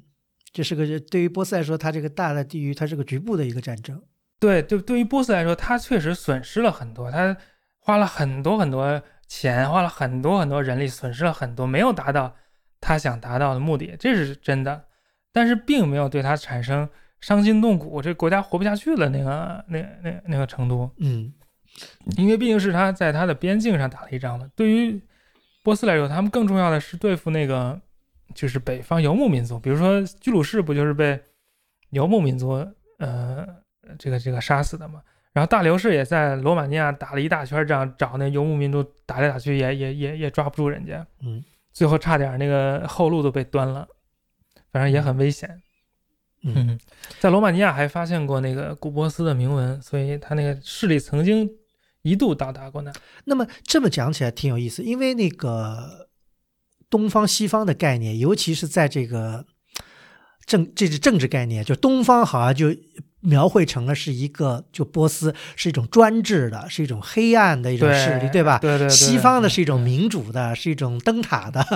或者是什么样？就是，但但我觉得这个有有点 anachronism，就是说，我觉得很至少在希罗多德还没有这样的意识。我觉得，甚至在亚历山大时候，可能还不是这样。我觉得很有可能是在。怎么说呢？可能东方学兴起之初，甚至更早一些，可能文艺复兴时期，一些人家在试图这个，反正是 re rediscover 这个原来的这些历史的时候，然后再把波斯妖魔化，可能会不会有这方面的因素？因为有很多证据表明，即使即使在亚历山大东征的时候，其实对波斯还是相当敬畏的，对不对？对，很尊敬的，对不对？也是一一步一步发展到现在，一步一步发展到这种东东西方的。起码亚历山大他跟波斯进行打仗，他并没有以一个什么解放者自居，或者什么样的一种一种。呃，也有吧，因为很复杂。我觉得马其顿，因为它也不是希腊，马其顿它它它它。控制了这个希腊这个大部分地区以后，然后它要向外扩张，它也要扮演一个为希腊代言，所以一个它也要 play 这个东西，但是它还没有 play 的那么厉害，我觉得，嗯，就亚历山大对不同的人说法也是不一样的。他对希腊人说，当然我我是代表希腊，我要复仇，我要给那个希波战争复仇。他对波斯人，对那个当地人可不是这么说的，他就是说我是波斯帝国的继承人，我就是下一任皇帝。亚历山大后来是死在巴比伦，他没回那个他那个佩拉，没回那个马其顿啊。对，而且亚历山大就是在打赢了两仗之后，那个波斯的皇帝不是跑了吗？他就一直派人想追到活捉那个波斯皇帝。如果你能活捉那个波斯皇帝，你就能够合理合法的让那波斯皇帝对禅让给给他，这样他就能够合法的成为那个整个波斯帝国的。继承者，而且他娶的老婆也是这个波斯的这个，嗯，对，他在那个中中亚的时候举行了那个那个叫什么集体婚礼，嗯，就给底下的那个将领每人配一个，自己也找了一个，他找那个老婆是大夏人，嗯嗯，叫 Rox Roxana，Roxana 其实就是安禄山的那个禄山的阴性形式啊，是 Roxan 是是什么语呢？嗯，安禄山那个禄山是是粟特语，但那个。罗克莎娜，他那大夏，他可能就是大夏语，但是都是差不多，都念罗克山。波斯语念现在是 Roxan，，都都一样的，他们不都伊朗语嗯，所以所以就是光明的意思。所以他就他就其实呃推推行了一种民族融合政策，而且他在进入了伊朗之后，也开始开始做那个伊朗的礼仪，宫廷礼仪，大家要给跪拜啊什么之类的。嗯嗯，其实那个我因为这点，那个曲家就咱们呃看到的这个资料，就是这个亚历山大石棺，但虽然是不是亚历山大石棺不知道，但反正是亚历山大那个时期的，对吧？他这个石棺上那个就是就是西顿出的这个，对吧？对，那浮雕上其实他也并没有妖魔化这个亚历呃波斯人，当然，但他里面一一面是他跟波斯人打仗的，还有另外一面就是他跟波斯人一起狩猎。就等等于就是说，而且这个完全没有就妖魔化波斯人的，就当然他波斯人好像有个传统，好像是把脸要脸要罩起来的，好像就是，嗯，你就说那个那个伊斯坦布尔哎，对对对对对，那个那个是是真的吗？就说是波斯人把脸罩起来吗？因为好像好多希腊雕塑里面把那波斯人都都都都弄成好像把脸要这个好像像现在这个女性一样，就是那个。仙教的祭司在做礼拜仪式的时候，他们要戴一个特殊的口罩，嗯，免得自己的口水喷到那个圣火上去，因为他们要说那个很多呃仪式用的用语嘛，要要念一些经文嘛，有可能是，所以他们确实是戴口罩。如果你看中国出土的那些什么史君墓、安家墓上面，也有一些仙教祭司，他们也戴口罩，对，戴个。戴个那种，今天的那个印度的那些仙教祭司也戴口罩，他们确实戴口罩，但只有祭司戴口罩，不是人人都戴，嗯，而只有那个在做仪式的时候才戴。哦，但是他在这个古希腊的雕塑跟绘画里面，好像把这个波斯人都弄的，就是他就是把脸要好像遮起来，不知道是不是是当时的习俗呢？啊，对，那就不太清楚。嗯，那么就是。刚才讲到，就是说这个希腊跟这个波斯的这个关系啊，其实挺复杂，并不像这个后来这个希罗多德他们的，因为好多这个那有些城邦，实际上希也是希腊人的城邦，其实他们跟波斯关系挺好的。完了那个对，哎呀，其实最最开始搞这个爱奥尼亚反叛，就是四九九的时候，就是那个当因为因为。呃，在雅典兴起以前，不是米利都是最希腊最牛叉的嘛？但是就是应该其实是这个雅典在那调唆，然后把这个爱奥尼亚调唆起来去反抗波斯人。最后这个米这个爱奥尼亚被这个波斯给这个报复惨了，因为他们先去把那个萨蒂斯给给给给给毁了嘛。嗯。然后后来这个波斯人最后把报复把米利都就整个也给毁了，就是男性全干掉，这个女的小孩全部全全部当了奴隶。所以这个一度。成为这个所谓的这个波斯最残暴的这个这个证据的。其实雅典在那儿扮了非常不好的这个这个角色，对吧？其实他们这些政策也都是就是继承之前的中近东的那些王国的政策，不是说他们发明的。对，他们当时的那个通行做法，通行做法就是这样，就比方男的都杀光，女的都卖掉或者怎么样的。嗯，可能也没那么夸张吧。我觉得 但那我我不我说这个话的意思就是说，那么。除了在就呃希腊人就就在其他史料上，就是说，呃，波斯在对外进行扩张，或者你说两个邻居之间打，但波斯是一个，就是说从体制上来讲，它是一个很残暴的一个政权吗？啊哦，对对，这个问题也很好。嗯，么简单的回答就是不是。那个亚述是一个非常残暴的政权，而且它制度化宣传自己的残暴。嗯嗯。但是波斯呢，它统治那么大块地方，它基本上就是。维持当地的统治，你只要就波斯本土的人口很少，他能有多少人啊？对吧？嗯，你只要给我交税，就是臣表示臣服就行了。嗯，并不是要让你怎么样。但我们现在把它波斯那个词，就是那个英文那个那个 satrap，对吧？把它翻译成这个行省。嗯，这个那这个行省是波斯的这个创造吗？以后对这个罗马呀，甚至有人说对我们这个大秦这个秦秦帝国也有这个这个影响。这个张战你怎么看呢？这个 satrap 这个词儿确实是古波斯语。嗯嗯。嗯，但是你统治一个大帝国，你肯定要分成块儿、分成区啊，不是说这个两个东西一样，它就是一定是谁和谁学的，这个倒不一定。嗯嗯嗯嗯，因为你面对同样的事物，最后解决方法其实都差不多。对，那其实统治我觉得还是很很很很大一方面是传统，其实它也就是收个税嘛。对，看很多文献，其实就是交了钱就就没事儿。对，就 OK 了。而且当时在去希腊不就是让你交？交个泥土和水表示臣服，然后对呀，也也没让你怎么着啊，我让你怎么着了？你那么大反应，对吧？嗯，又杀我使者，对吧？又又弄我，那那那我不弄你，能弄谁啊？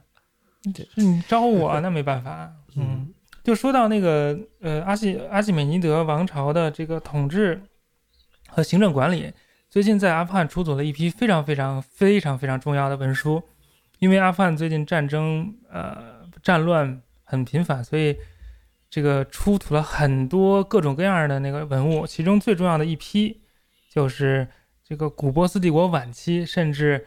到了亚历山大征服时期的一批这个行政文书，是古波斯帝国的那个行政语言阿拉姆语写的。然后就从这些阿拉姆语的文书上面就能看出来。他这个统治的这个延续性，好像亚历山大来了，还该怎么着怎么着，该交税交税，没有任何就在文书上体现不出来任何区别，没有什么什么变化。就说你你讲的这个阿富汗的这个地方，这是等于是波斯的等于帝国的东部的行省了。对对，东部行省，已经是满东边了，等于是差不多快到了。对，非常东边了。那个那个文书里面还提到那个 Besos，Besos 就是那东部行省那个省长。就他还抓了那个最后一任那个就大流士三世嘛，然后还自己还要当了一段那个国王，想要后来也被也被亚历山大干掉了。就后来最后亚历山大也到了那个地方，对，到了那地方。那那里面还提到了啊，这今年是亚历山大不哪年哪年，然后就他有他有几几几个文书是亚历山大当政时期的那个那个文书，那个对文书，但是跟之前的文书是没有什么区别的，就还是。当地秩序没有受到破坏，还是按部就班的，跟以前一样。嗯，那对它有一个很大的延续性。它这个文书是写在什么上面的？呃，好像是写在皮子上面的，我不是很确定，反正不是纸上。啊，那时候还没纸啊。嗯嗯嗯。但是这里面还出现了几件木简，这个木简就有意思了。这个木简的边上刻了很多这个槽，叫侧面刻齿。嗯。用来计数，而且是一就一根木头，一根细细的小树枝，在嗯那个弄成一片儿之后，在边上刻齿，刻了齿之后，再从中间，再从侧面就一劈两半，让这两个刻齿能够对上。嗯，这就跟那个后来中国的那个木简，呃，秦朝的这什么里耶秦简，就是完全一样的做法。那它的目的，它目的是为什么呢？做这个装饰？就是不是不是，它是行政文书，比如说发你多少钱，发工资，啊，你拿这个可以去领领粮食什么的。哦，就有点，然后是计数，呃，然后一式两份嘛，然后你一份我一份，我这儿收据，我这儿存档，你拿那去领钱。哦，完了，刻的东西是代表一定代表一定的数字，计数，对，比如说领什么，呃，一升什么几斗那样的。哦，哦，大大槽，这个跟这个就请柬是一个意思。一模一样，一就非常惊人的相似。哦，这倒是。有点意思，因为因为是一直有人在认为，就刚才曲霞讲过，就是说，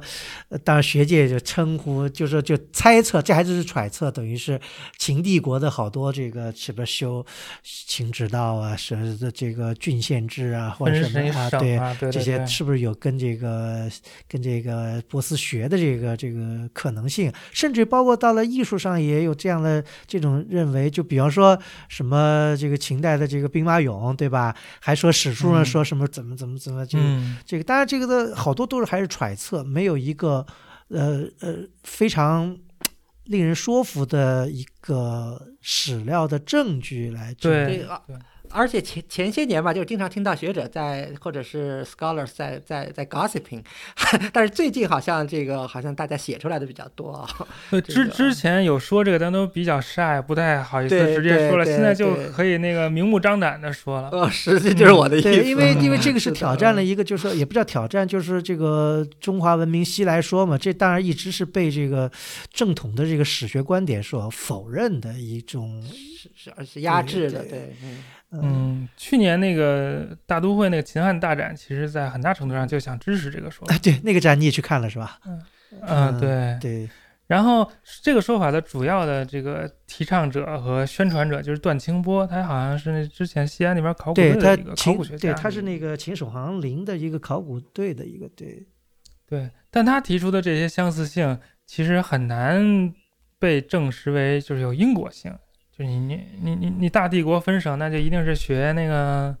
波斯吗？也不一定，对吧？那你你你修路就啊，我我我还不不不让修路？对，但那那谁都知道要修路。那你刚才讲到，回到你刚才讲的木简的这个问题上，但我这个木简就给他这个理论提供了一剂强心针，就相当于，就如果这个木简就还还需要进一步研究了。如果他们的相似性大到不能用巧合来解释的话，对。因为这里面不仅像，因为如果它计数，比方它在计数上面逻辑上有一定的关联，有一定的这个，那就不是完全是一个一个巧合了，对吧？因为这个是，而且这种在木简侧面刻齿，然后用计数的方式，在于田、在大夏、在粟特、在那个甚至也门，然后罗斯、基辅罗斯，甚至英格兰都有这种这种东西出现。那这不就已经形成一一个证据链了？呃。这你你可以从一方面说这是证据链，你也可以另从另外说就是这世界人劳动人民的这个这智慧都是类似的，就就跟那结绳计数是一样的。对对，就是这个就还要再继续看一看，反正对，但是嗯，但是就是中国和西方的这个交流或者这个联系，或者说和波斯这个世界的联系，很可能不是那么直接，而是通过草原作为中介。嗯，比如当呃上刚才我们提到那个居鲁士死了，被那个草原的女王做成了把把头颅做成了酒杯，对吧？嗯但实际上在这是一个非常典型的草原做法。当那匈奴人打败了什么大肉之，也是这样的，对对的，把把肉之王的这个头盖骨也是做成了酒杯。但是在赵国那个政治斗争当中，那个失败者的头颅也被做成了酒杯。在那个春秋战国战国时候，战国时候，嗯嗯，然后赵那个什么什么什么什么赵武灵王那胡服骑射，嗯，有可能就不仅仅仅限于骑马穿衣服，对吧？他从草原上可能学来了一大套的东西，只不过体现在这个。对军事技术上是是这些东西，他可能还学到了一些。对，如果跟草原的话，这秦国是跟这个草原民族这个联系更密切，尤其是，呃，不是秦始皇小的时候是在赵国生活的。嗯嗯嗯嗯，他他这个赵国的这个路线，赵国这个影响，秦始皇从小就耳濡目染，他是可以从赵国那儿学来的。对，这也是。然后赵国之前又是晋的一部分，然后郑章上方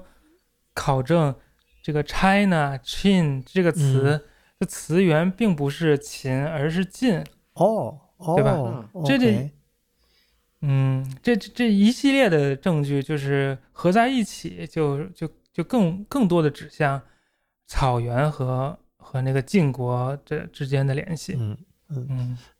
那个，那我还有，就说回到你刚才讲你的那个博士论文讲的这个东西，就比方你说和田地区的这个，这个是什么样的一个勾连呢？哦，因为那个和田地区以前讲的语言叫和田语，现在或者叫于田语。这个于田语就是一种那个，呃，就伊朗语。当时那个匈奴人被汉朝打了，往西跑，然后他就引起了一系列的那个中亚民族的民族迁徙。对，然后这个有一波人叫塞人，叫萨卡，他们就往南迁徙，向南迁徙。比如说，他就冲击到了这个希腊大夏王国，把那埃豪弄给弄了。对，塞塞人，然后还进入，对，还进入了印度。嗯。也是在，可能就是在这一波或者之后的某某一次这个民族迁徙当中，就一部分这个塞人进入了新疆，就他们就在和田这个地区就定居下来，把自己的语言就是传播到了当地。哦，但是他们已经没有了这些，嗯，就是伊朗世界的文化记忆了，他们不不知道自己是什么伊朗人了，他们就是信佛。嗯。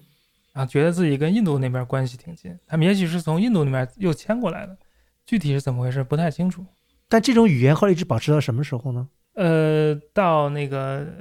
十一世纪一零零几年，就是那个喀喀拉汗王朝灭亡，和田王国覆灭以后就覆灭了，就就没有了。呃，也不能说没有吧，就肯定当地人还在说，慢慢就变成了突厥语。但是我们所有的所现在有的这个。文文献就是最晚也叫也就到那会儿，就是敦煌出的文献哦。OK，嗯嗯，那这就是您的那个博士论文的这个主要内容。对我我就是于田语的文献主要分两大组，一组是来自于田，就是嗯八世纪前后；一组一组是来自敦煌，是十世纪前后。哦，就是这两组是不相重叠的。我做的就是来自这个于田周边的这些文献。您还提到一个，这跟犹太人有什么关系？哦，这这个是呃，前一阵在于田发现了一这个那个一封犹太波斯语的书信。嗯，犹太波斯语，对，就是用希伯来字母写的一封信，但是希伯来字母写的是波斯语。呃，哦，就希伯来字母拿波斯的拼法或者波斯的语，呃，就就是比如说用希伯来字母写汉语，用希伯来字母写英语，对吧？就犹太人去了不同的地方，都会讲当地的语言，但他都用自己的字母去写。哦，就有什么犹太阿拉伯语、犹太西班牙语、犹太啥语都有。OK，犹太英语也有，也有人用那个希伯来字母写英语。这个意思，就有犹太波斯语在和田地区被发现。对对对，这这又是背后的故事又非常多。这反正就这个这件文书非常重要了，它是最早的那个新波斯语文献，就是在。波斯语刚刚出生不久，还在形成当中，还在十月怀胎的时候，这么一个一个。那你说这是什么时候呢？公元八八八世纪末，七百九十几年，七百九十年前后。您讲这是新波斯语，这还不是那个大流士创立的那个古波斯语。对，OK，对对对对，古波斯语就分三部分，就古波斯语，就是到公元前三三零就没了。嗯，然后中古波斯语就是。萨珊王朝使用就是伊斯兰前六六五一年以前，但是后来还有一些，嗯，然后就新波斯语就是从那个萨曼王朝开始，就是中亚那个萨马尔罕布哈拉、萨马尔罕布哈拉那个，那是不是也就是开头就是。伊斯兰教以后了？对对对，九世纪十世纪开始，什么鲁达基啊，什么什么费尔多西啊那些人从那儿开始的，到一直到现在，那个新波斯语到跟现在波斯语其实。就新波斯语现在有大概一千年的时间，然后呢，就就它变变化不是非常大。现代的伊朗人说的波斯语跟公元一千年左右那个列王纪那波斯语其实不差别不是很大哦。嗯，有意思。那这个这个，因为说来话长了，就咱们可能再要另另择一个节目来讲这这。对对对对对。哎，那曲霞，你看你还有什么？不是，我觉得我们居然今天集中是想讨论这个阿基美尼德。我觉得至少咱们再聊一点这个阿基美尼德的灭覆灭吧。他为什么就会被亚历山大这么一下子花了五年时间就给嗝屁了？这个，嗯，这是完全是军事原因吗？嗯，现在我我我看来是就是。阿基美尼德王朝是一个就是非常叫什么中心化的这么一个政体，然后呢，他在公元前三三三年，在这个今天土耳其和叙利亚交界处叫伊苏斯，嗯，跟那个你知你要记住这个这个年代很简单，就是伊苏斯有三个 S，所以就是三三三。三三三，对，然后跟亚历山大这个大军打了第一仗，大就是大流士三世和亚历山大对打了一仗，打了一仗。但是这个时候的这个这个古波斯帝国是处在这个非常衰弱、混乱，他们之前刚经历过很多政变，互相杀来杀去，就很不稳定的这个时代，很并很不稳定的时期。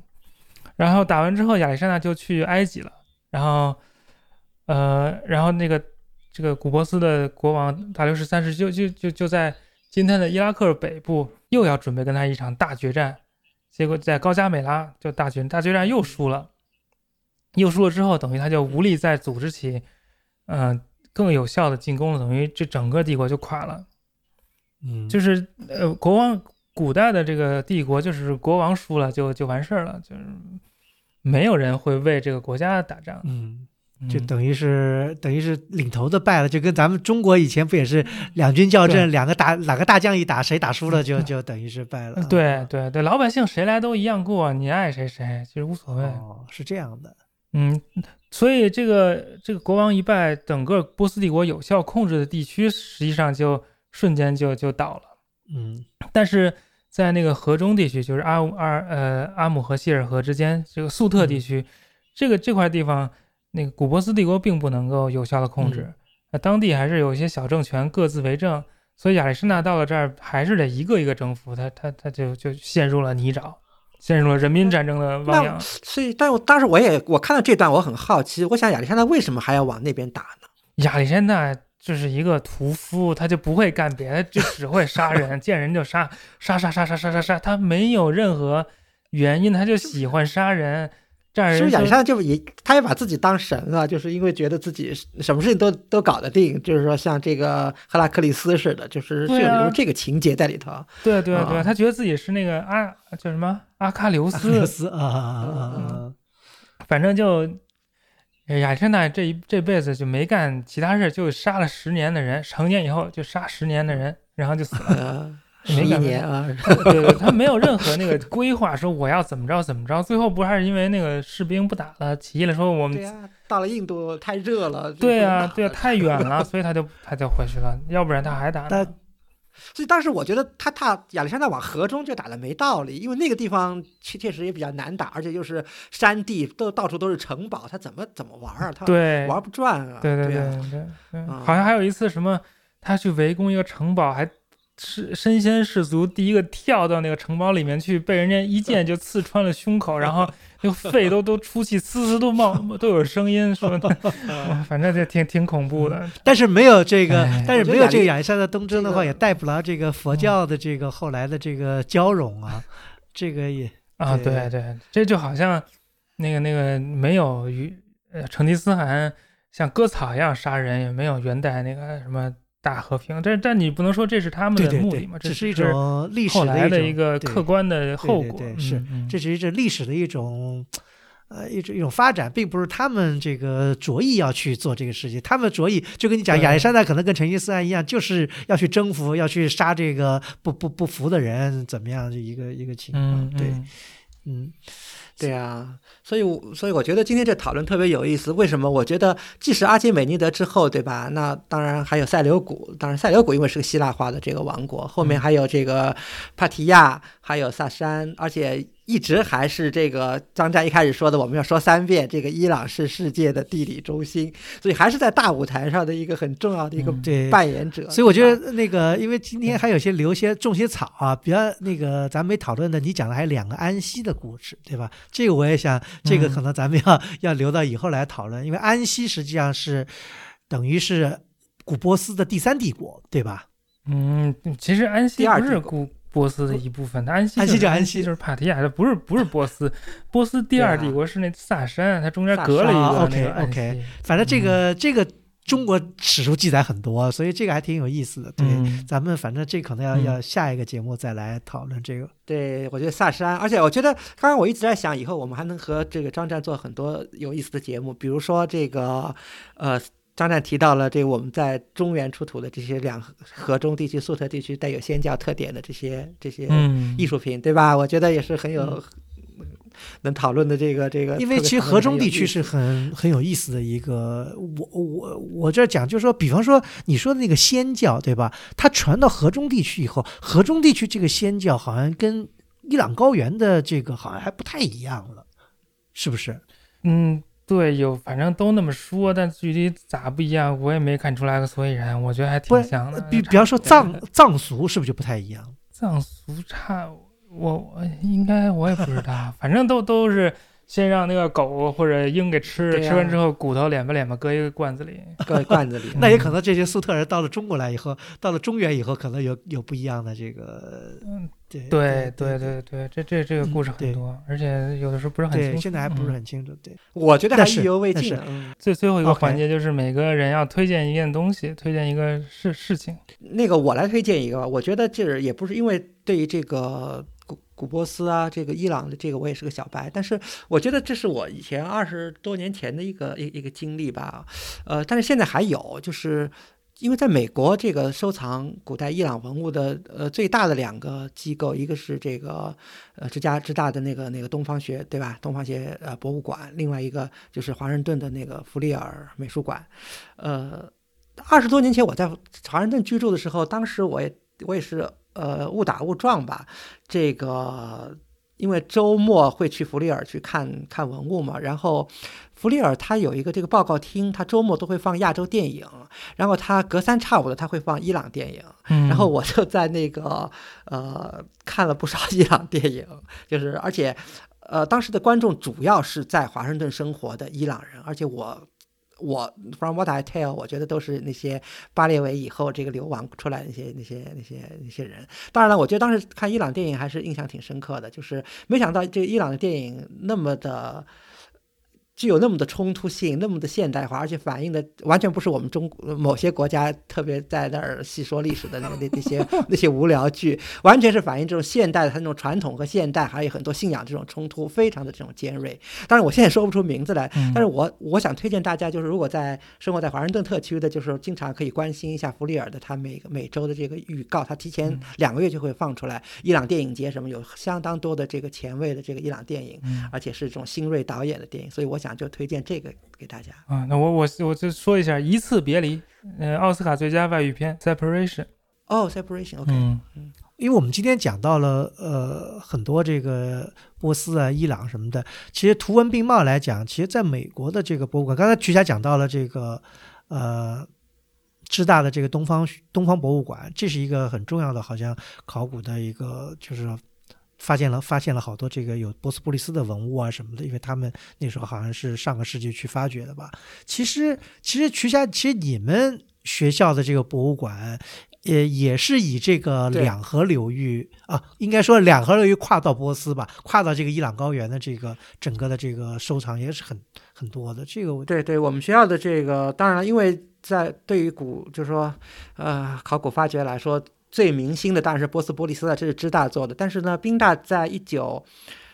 二零年代、三零年代，在伊朗高原的一些古文明遗迹上也有许多这种发掘。所以，呃，这次这期的这个陆书的会员通讯呢，我就我们就准备做这个宾大博物馆收藏的这个伊朗古代古代文物，主要是公元公元前。嗯，两千年左右的一些这个这个发掘品吧，这是这是宾大收藏的一个特色。宾大也是绝对的明星，不要那个 小看宾大。宾大发发掘了那个乌尔，对乌尔，对对，呃，嗯，对，但这是两河流域的啊。对，然后呢，我刚才说那鞍山，鞍山就是居鲁士王鞍山也是宾大发掘的。嗯，对对。然后我还是再插一句，就在发掘乌尔那个现场。呃，阿加莎·克里斯蒂来考古现场玩，就看上了当时的一个小考古学家，然后俩人就结婚了。当时这考古学家比他小是八岁还是十岁？哇！阿加莎·克里斯当时四十岁，已经离过一次婚，跟他们就幸福的生活了一辈子。哦，这个这个，就是因为她她老她老公是一个考古学家，所以阿加莎·克里斯蒂就老在中东这块儿。呃，待着就陪她老公考古，她老公考古，她就自己在家看侦探小说，就就写什么 尼尼罗河上惨案啊，什么东方快车谋杀都是。对呀，好的，非常有意思。哎呀，我觉得太有意思了，这可以用这个乌尔王墓的这些珍宝来为他们做这个对对爱情的见证，爱情的证明啊，这个太太浪漫了。好，那个我我推荐就是一个漫画书，叫《波斯波利斯》，当然也后来也拍成了电影，是个漫画书。大家看，对对对，一个旅法的伊朗，呃，作家画的，看上去非常简单，那个甚至有点简陋的画风，但是你读两页就停不下来了。OK，讲的是那个，呃，伊朗伊斯兰革命刚刚开始的时候，还是六七岁的一个小女孩长大的故事，在伊朗长大，后来去了德国，呃，去了去了奥地利。OK。好，谢谢谢谢张战。那个，希望我们在不久将来跟张同学再来一期节目。好，非常乐意。好，嗯，好，谢谢二位，嗯，大家再见。哎，谢谢，哎，再见。